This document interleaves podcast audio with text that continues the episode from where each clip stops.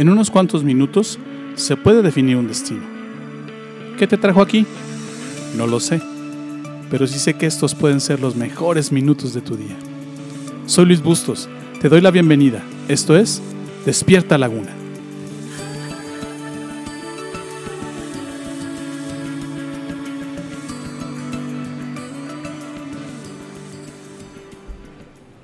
¿Qué haces cuando ya no puedes más? A lo largo de esta semana hemos estado viendo que cuando ya no puedes caminar es porque posiblemente ya estés cansado, posiblemente tu alma ya esté cansada. Y cuando ya no puedes más y estás cansado, hemos visto que en Jeremías 6:19 nos dice qué es lo que puedes hacer, nos dice qué es lo que hace Dios y qué es lo que tú puedes hacer.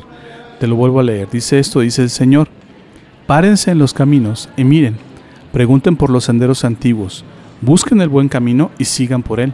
Así encontrarán descanso.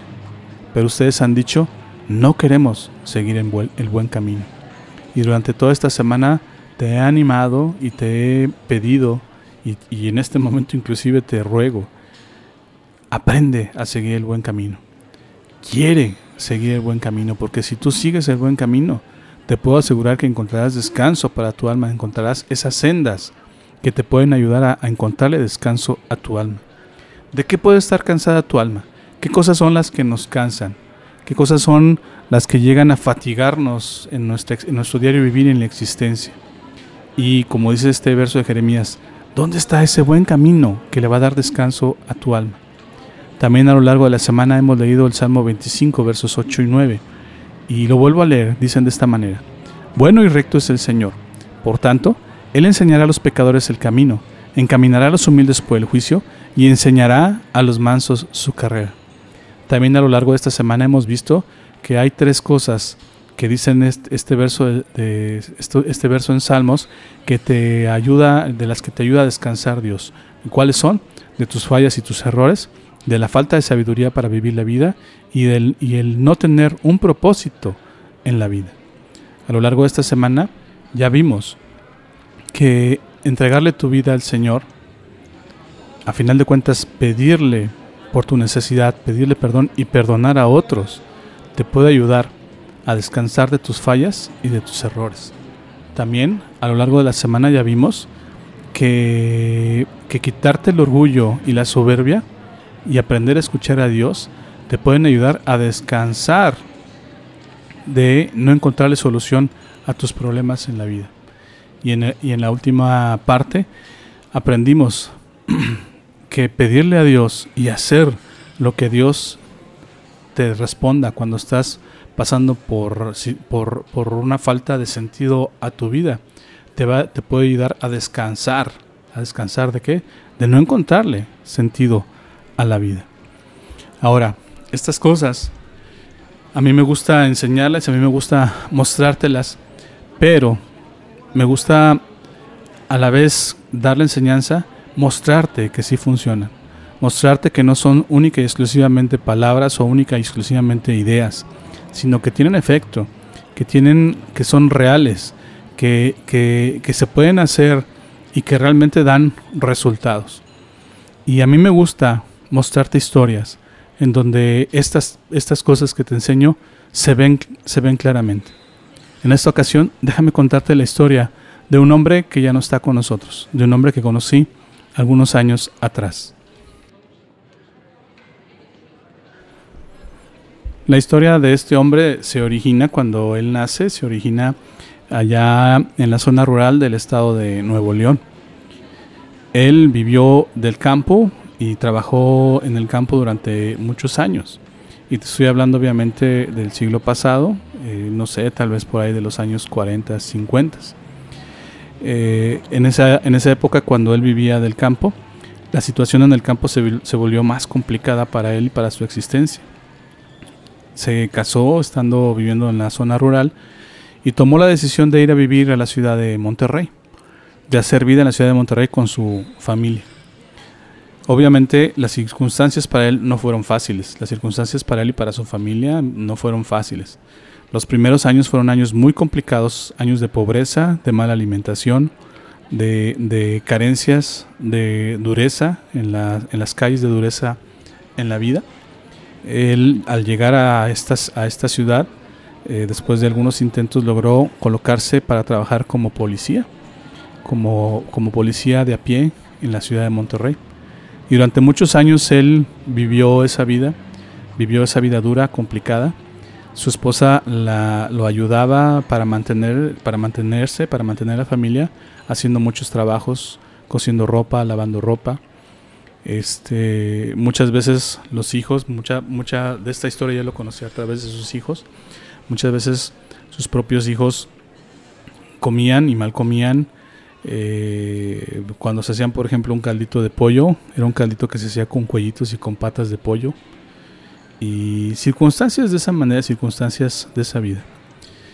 Lo interesante para la vida de este hombre es que él, él a través de otras personas conoció, conoció el mensaje de la cruz, conoció el mensaje del Evangelio, es decir, de la muerte y resurrección de Jesús, del perdón de pecados en Jesús a través de su muerte. Él conoció, eh, él conoció esta historia de Jesús y él conoció las palabras que te he enseñado a lo largo de esta semana. Él las conoció y las abrazó, pero ya las abrazó en, la, última, en el último tramo de su vida, es decir, cuando ya era un hombre adulto y un hombre ya prácticamente anciano. En este momento es cuando yo lo conozco, en esta etapa de su vida, prácticamente en el último tramo de su vida. Y la verdad, era un hombre sumamente dulce, era un hombre que, que transmitía esa confianza en Dios y que transmitía esa paz y esa tranquilidad de vivir, de vivir una vida acompañada con Dios. Es decir, yo a él no lo veía estar cansado. A pesar de tener más de 80 años, yo a él no lo veía estar cansado. No lo veía estar cansado de la vida, no lo veía estar cansado de los problemas, no lo veía estar cansado de no encontrarle sentido a su vida. Era un hombre realmente pleno. Era un hombre que vivía a sus ochenta y tantos años una plenitud de vida muy interesante. En una ocasión lo oí recitar un versículo de la Biblia él es, este, este versículo dice así, dice, tengo, tengo por, por, por, eh, estoy, me doy por enterado, por decirlo de esta manera, lo voy a parafrasear, me doy por enterado que las cosas que he vivido en esta tierra, que las cosas que he padecido, que he sufrido, que he disfrutado, que he avanzado, no son nada comparables con lo que viene más adelante. No son nada comparables con lo que viene después de la vida aquí en la tierra. Si tú hubieras podido ver su rostro en el momento que recitó este verso, si tú pudieras, si tú pudieras haber visto la convicción en su mirada, la convicción en su corazón. O sea, él, él estaba diciendo que había vivido una vida complicada, que había vivido una vida difícil, una vida de carencias, pero estaba contento con lo que había vivido y especialmente estaba esperanzado con lo que venía más adelante.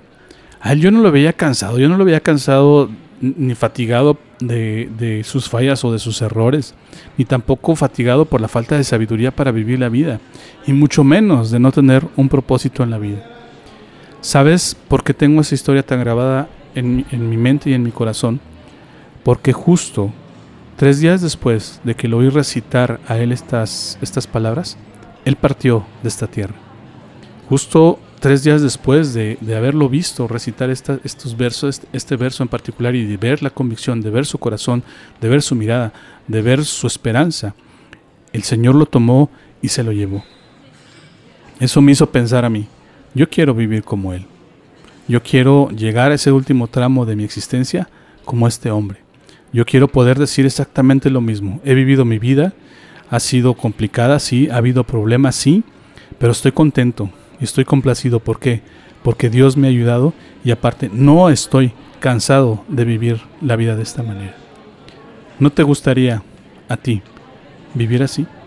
¿No te gustaría a ti que aunque tu cuerpo ya no tenga fuerzas, que aunque tengas que usar un bastón, que aunque te, te tengan que ayudar en muchas ocasiones, tú puedas decir, no estoy cansado, no me fatigan mis fallas ni mis errores, he vivido una vida con sabiduría, y aparte sé hacia dónde voy, sé cuál es el final de, mi vida, pues yo te invito en esta hora y te reto a que clames a Dios, a que busques a Dios, a que permitas que su palabra y lo que has aprendido a lo largo de esta semana penetren en tu corazón y te dejen ver la luz para que tú puedas encontrar ese camino que necesitas caminar, para que tú puedas andar por ese camino que tú puedas caminar, para que puedas correr en tu vida, terminar tu carrera y decir, he vivido una vida y una vida plena en Cristo, una vida plena en mi Dios.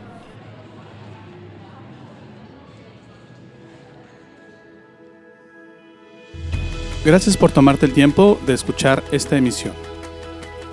Yo no creo que estés aquí por casualidad. Creo firmemente que Dios está usando mis palabras para hablarte hoy. Solo quiero darte un último mensaje de parte de Dios. Y es este que está en los Evangelios de Lucas y de Juan.